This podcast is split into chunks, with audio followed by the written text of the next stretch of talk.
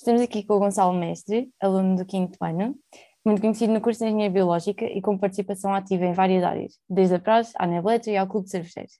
Olá, mestre. Olá, tudo bem? Tudo. És conhecido por quase todos os de Biológica, como disse. Como é que ficaste tão famoso e tão depressa?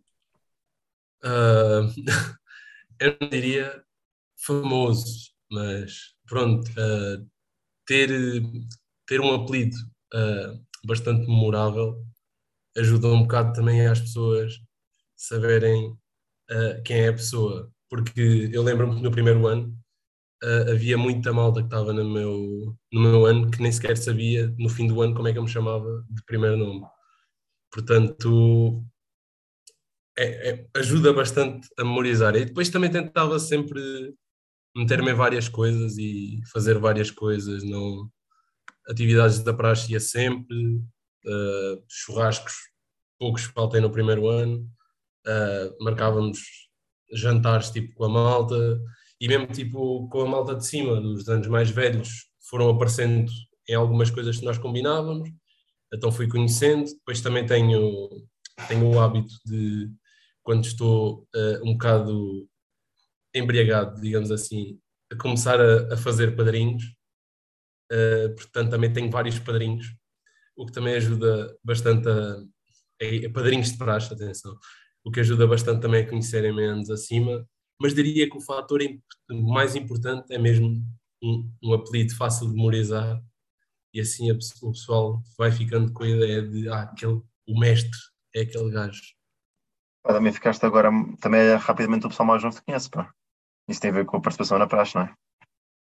Uh, Pois, uh, diria que sim. Uh, e pronto, como este ano foi um bocado o levantamento das, das normas do Covid, tentava muito não estar em casa, portanto, ia muitas vezes depois da praxe ao ar com eles, então ia convivendo às vezes e íamos conhecendo todos, uh, mesmo não podendo fazer tantos convívios ou saídas como se fazia antigamente, tentámos, tentei conhecer toda a gente assim, não sendo esse claramente o, tipo, o objetivo final, o objetivo principal era mesmo estar um pouco no ar, tipo, não estar em casa, farto das quatro paredes, tive dois anos aí fechado, tipo, era estar lá, conviver e tipo, aproveitei esse tempo para conhecer os calores, então eles conhecem-me assim um bocadinho melhor e pronto, calores e digo mesmo as pessoas um bocado mais velhas, mas mais novas que eu, como, como o Rocky, uh, que também me conhecem da praxe e de vários convívios e pronto, eu tento sempre fazer o máximo de atividades sociais possíveis uh, também terem a oportunidade de me conhecer e para ter a oportunidade de conhecer outras pessoas. Okay. Então agora entrando um bocadinho mais nesta vertente, como já dissemos até, estás muito presente na praxe e no teu terceiro ano foste o vice-presidente da comissão um dos vice-presidentes. Uh, queres partilhar um bocadinho assim a tua experiência e na praxe, desde que participaste nela até que participaste nela enquanto doutor e o levou um bocadinho a fazer parte da CP? Uh, sim, claro. Uh, portanto, eu tenho, tenho uma irmã, tenho uma irmã mais velha que já tinha andado na faculdade antes de, de eu andar e ela sempre me disse: Ok, tu vai à praxe, praxe é boa da bacana, é excelente, vais e o que tu tens de fazer é, sempre que te mandarem fazer alguma coisa, tu fazes logo. Porque eles eventualmente deixam de fazer, deixam de mandar fazer coisas. E eu, pronto, ok, uh, parece-me bem, mas, mas a praxe dela era muito mais agressiva que a nossa. Pronto, ela levava com peixe podre e coisas, pronto, exato. Uh, mas sim, pronto, então fui sempre com esse espírito bastante aberto, primeiro dia fui à praxe, eu nem costumo chegar cedo às coisas, normalmente chego sempre atrasado. No primeiro dia estava lá 20 minutos antes, eram 8h40, estava lá.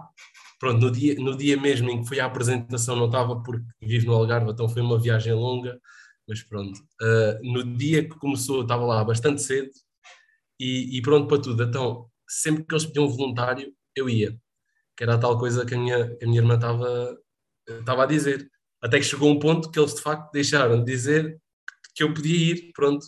Então venci-os por cansaço, no fundo. Mas fui sempre e, e gostei sempre e, e, é muito bom para conhecer a malta. uh, muito bom para fazer amigos, para, pronto, para teres um, um porto de abrigo, vá, dizendo, dizendo assim, um, alguém onde possas, com quem possas falar, com quem possas conhecer, principalmente sendo alguém que vim de, fora de Lisboa, uma cidade muito mais pequena.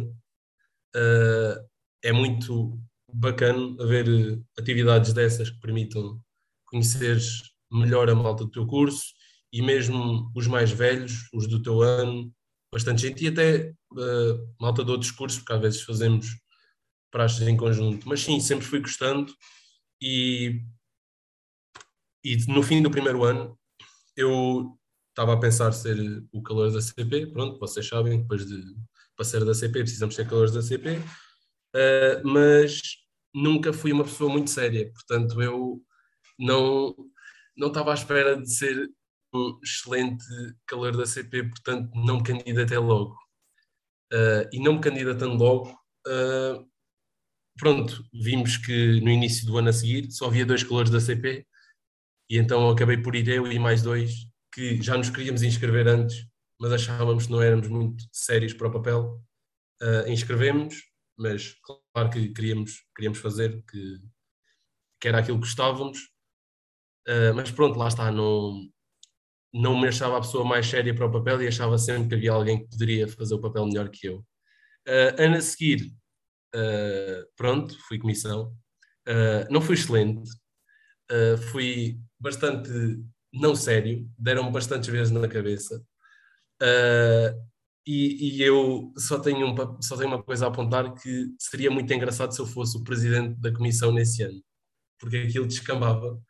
Mas tenho a dizer que gostei bastante, uh, uh, gostei muito da malta que fez, que fez a praxe comigo, os, os outros membros da direção, o Lucas, a Mariana, o Ricardo e o Mata, uh, e, e ajudou-nos bastante até a aproximar, porque lá está, nós, nós dávamos já, falávamos todos, conhecíamos, mas é sempre diferente trabalharmos num projeto em conjunto, portanto uh, ajudou-nos a conhecer melhor e posso dizer uh, com todas as certezas que me dou muito melhor com eles do que dava antes, mesmo não dando mal antes, atenção.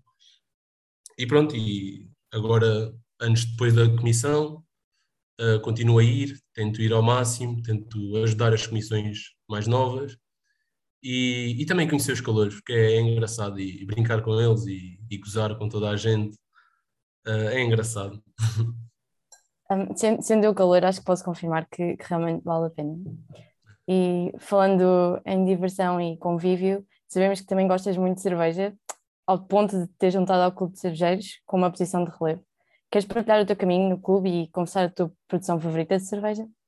Um, pronto, isto da cerveja uh, é engraçado porque eu, antes de entrar na faculdade, não gostava de cerveja aliás, pouco tinha provado, era daquelas pessoas que, quando meu pai estava a beber, pedia um bocadinho uh, para provar, para ver se já gostava mais, mas não. Uh, mas aprendi a gostar porque era o mais barato. E, e de facto era mesmo mais barato e, e em qualquer sítio é o mais barato e pronto, ajuda bastante na carteira.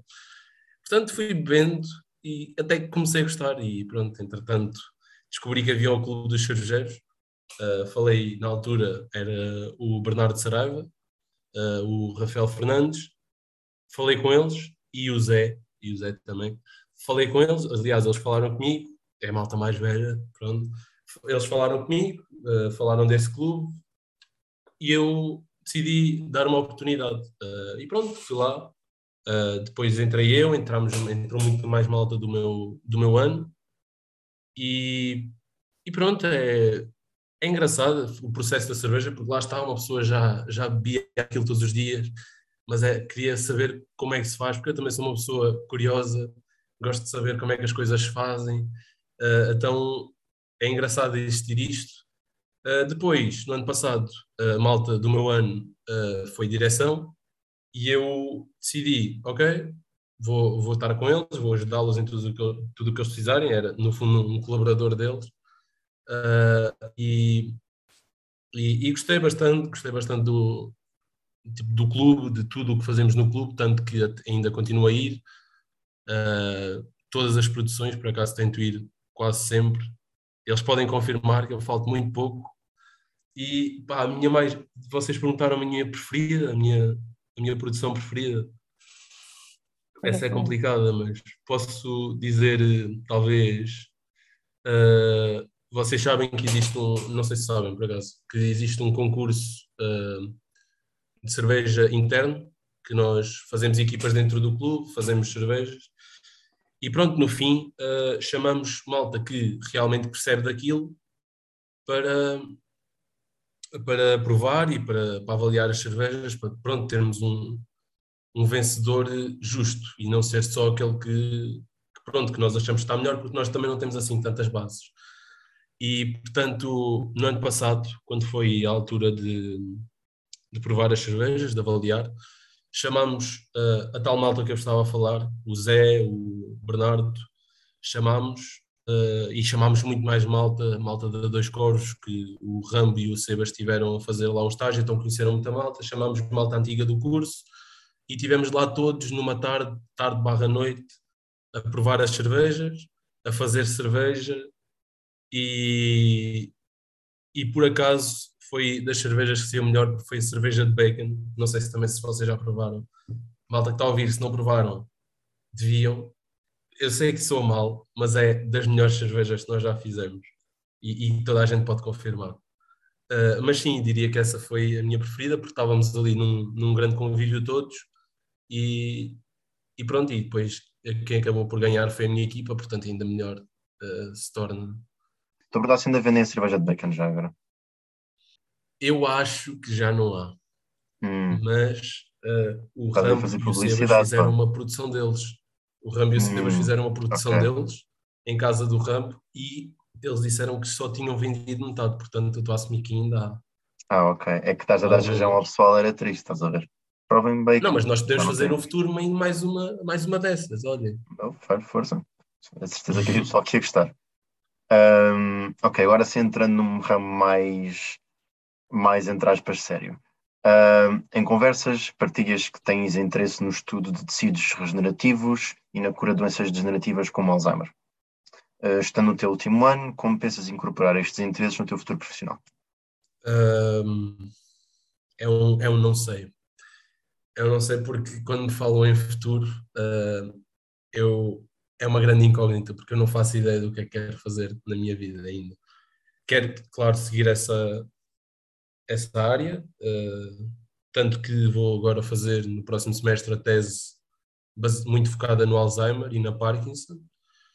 E pronto, no fundo é estou à espera de aprender mais sobre esses, sobre esses temas, descobrir e, e aprender muito, porque o, o, investigador que me vai dar a formação na tese uh, é bastante bom na área Portanto, vou tentar tirar o máximo de conhecimento nisto para depois, no futuro, depois de acabar a tese, talvez fazer um, um doutoramento, uh, onde não sei, se é logo também não sei, uh, mas tentar uh, especializar-me nesta área, porque hum, é, é uma área que tem bastante interesse, que é muito intrigante e, e gostava de ter algum papel importante no futuro uh, em assuntos envolvidos nisto, mas agora, como vou fazer uh, o processo até lá, não, não sei. Não, também não gosto muito de pensar no, no futuro. Gosto mais de vou vivendo cada coisa a seu tempo e depois logo se vê se resulta ou não. Se não resultar, é pena, pronto. Mas em princípio é isso, é tese e depois talvez doutoramento e depois mestre nesta área. Falando em papel importante e em ser mestre, participaste quer diretamente como indiretamente na Nebletter, nomeadamente no importante papel das dicas enquanto mestre. Sentes que as dicas manterão a sua importância agora que as deixaste à próxima geração? As dicas têm sempre aquela importância, é, é aquela, aquela parte uh, não vou dizer bacana, porque toda, todo, toda, ler a newsletter toda é bacana, mas é aquela parte que a malta vai logo. Eh, e a primeira coisa que, que eu fazia quando recebia a newsletter era mesmo virar ao contrário, ver as dicas e jogar o jogo do mês. depois logo via as entrevistas e pronto, mas isto lá está, isto também sou eu que, pronto, mas era, era sempre aquela parte engraçada que, pronto, e, e gostei bastante, e entrei mesmo na Newsletter no ano passado de propósito para fazer as dicas, vi, vi ali uma oportunidade, ok, vou lá, vou ajudá-los, vou-me divertir também um bocado, e, e foi giro, uh, mas pronto, e agora, agora que eu saí, isto é, é difícil, vocês têm de manter um nível muito elevado, porque aquilo estava bastante bom. Portanto, eu já vi, vi as últimas, gostei, isto é assim, agora é manter o nível. Vocês já sabem, tiveram ali, tiveste uma formação com o mestre durante um ano e agora é manter, porque a importância das dicas está sempre lá, é sempre a parte mais importante. É isso que tens de ver, a parte mais importante, porque é aquela parte que mantém a malta presa ali, fiéis à newsletter, sempre que sai, puma, diretos. Uh, vieste zona do Algarve já agora? Uh, Vila Real de Santo António. Uh, vieste da Vila Real Santo António, do Algarve para Lisboa. Queres partilhar um bocadinho como é que foi essa, essa transição? Uh, pronto, uh, Vila Real de Santo António é, é uma cidade, por acaso. Uh, vou partilhar já aqui um facto interessante, que é a cidade com mais letras no nome de, de Portugal, pronto tem 22, a mais próxima tem 21, também não é assim tanto, mas pronto. Uh, e é um bocadinho mais pequena que Lisboa, um bocadinho mais pequena, no sentido em que eu não tenho semáforos e aqui só numa rotunda há quatro uh, semáforos. Portanto, é uma, é uma cidade pequena. Uh, é um bocadinho diferente viver em Lisboa, viver lá. É mais calmo, é muito menos gente, é muito menos confusão. E tem uma parte que eu adoro que é se eu estiver farto de tudo, saio da escola e vou para a praia. Aqui também posso fazer isso, mas demoro muito mais tempo lá, 10 minutinhos a andar e estou na praia. Uh, mas sim, é, é bastante diferente uh, no sentido de haver muito mais confusão. Nunca se vêem as mesmas pessoas, uh, porque lá embaixo vê-se estamos sempre a ver as mesmas pessoas. Se não gostamos daquela pessoa, pena, estás sempre a ver aquela pessoa. Aqui, vês uma pessoa num dia, mesmo que a vejas no dia a seguir, não te vais lembrar porque é tanta gente que tens de memorizar. Uh, depois, uh, tudo é muito mais longe, uh, porque, pronto, eu no Algarve também morava, moro mais ou menos, mais ou menos à mesma distância em termos de tempo, só que no Algarve esse tempo era de um lado ao outro da cidade. Portanto, era a cidade toda e aqui é nem, nem um oitavo da cidade, mas é muito mais giro. Uh, dá para visitar muito mais sítios, uh, dá, para, dá para fazer muito mais coisas. Uh, é diferente, é diferente e, e, até diria que é, eu prefiro, no fundo. O Algarve é, é muito giro, é muito calmo, eu adoro, mas Uh, quando acabar o curso, por exemplo, não quero voltar uh, para lá, quero ficar a viver em Lisboa, porque gosto mais desta, desta, não é da confusão, mas o facto de haver mais gente faz, é, faz parecer mais vivo, um sítio mais vivo e é, e é bonito, é, é bom, tem muitas oportunidades, muita coisa, é giro. E, e, mas achas que foi difícil a, a transição? Custou a habituar ou, ou foi fácil? Uh, um bocado. Uh, eu, eu morava com os meus pais, sempre morei, né? Uh, então eu vim para aqui, um menino de 17 anos, que nunca tinha estado sozinho mais do que três dias. Uh, portanto, sozinho no sentido de, não estar com os meus pais, não ver os meus pais. Portanto, vim para cá uh, e, e, não sabia fazer muita coisa não sabia cozinhar nada, mas rapidamente aprendi, também não é assim tão difícil de fazer massa e arroz. Mas, mas sim, é, é complicado, mas tive, tive a sorte de vir, vir morar com, com um amigo meu que conhecia lá do Algarve, portanto ajudou um bocado na, na adaptação ao sítio, mas, uh, mas custou um bocado no início, principalmente nos, nos primeiros dias em que se algo não corria como eu gostava, uh, não podia fazer nada que senão ligar à minha mãe, uh, que é, pronto, que é aquele, aquele porto de abrigo, um abracinho à mãe. Uh, mas pronto, não podia fazer nada mais que ligar e se quiser ir ter com a minha mãe, tenho, agora tenho que esperar 5 horas, porque tenho de apanhar um, um autocarro.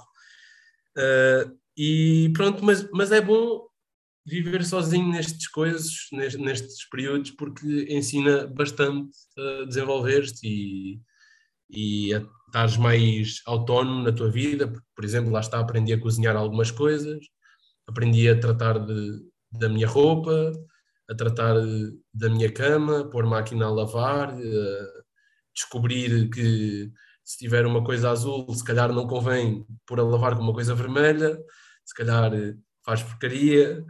Uh, mas sim, aprendi todos estes truques que de alguma forma não tinha aprendido se não tivesse vindo morar sozinho, mas também eu não tinha muita opção se não vir morar para longe, porque não há propriamente uma universidade na minha terra.